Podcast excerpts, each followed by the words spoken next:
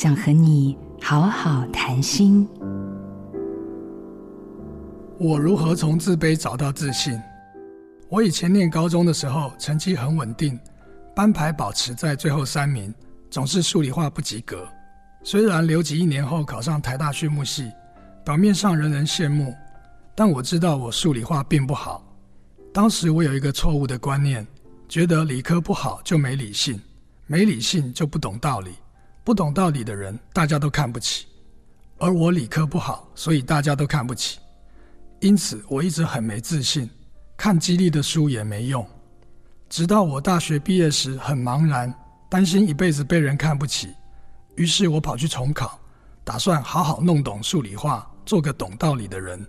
经过了一年的努力，我终于弄懂了数理化，因此得到了自信。虽然后来我知道，理科和理性、懂得做人做事的道理完全无关，但我发现，只有努力去做到自己认可的事，你才会相信自己。正向看待精神疾病，重视心理健康。我是精神科医师玉建飞。做自己的主人，找回你的心。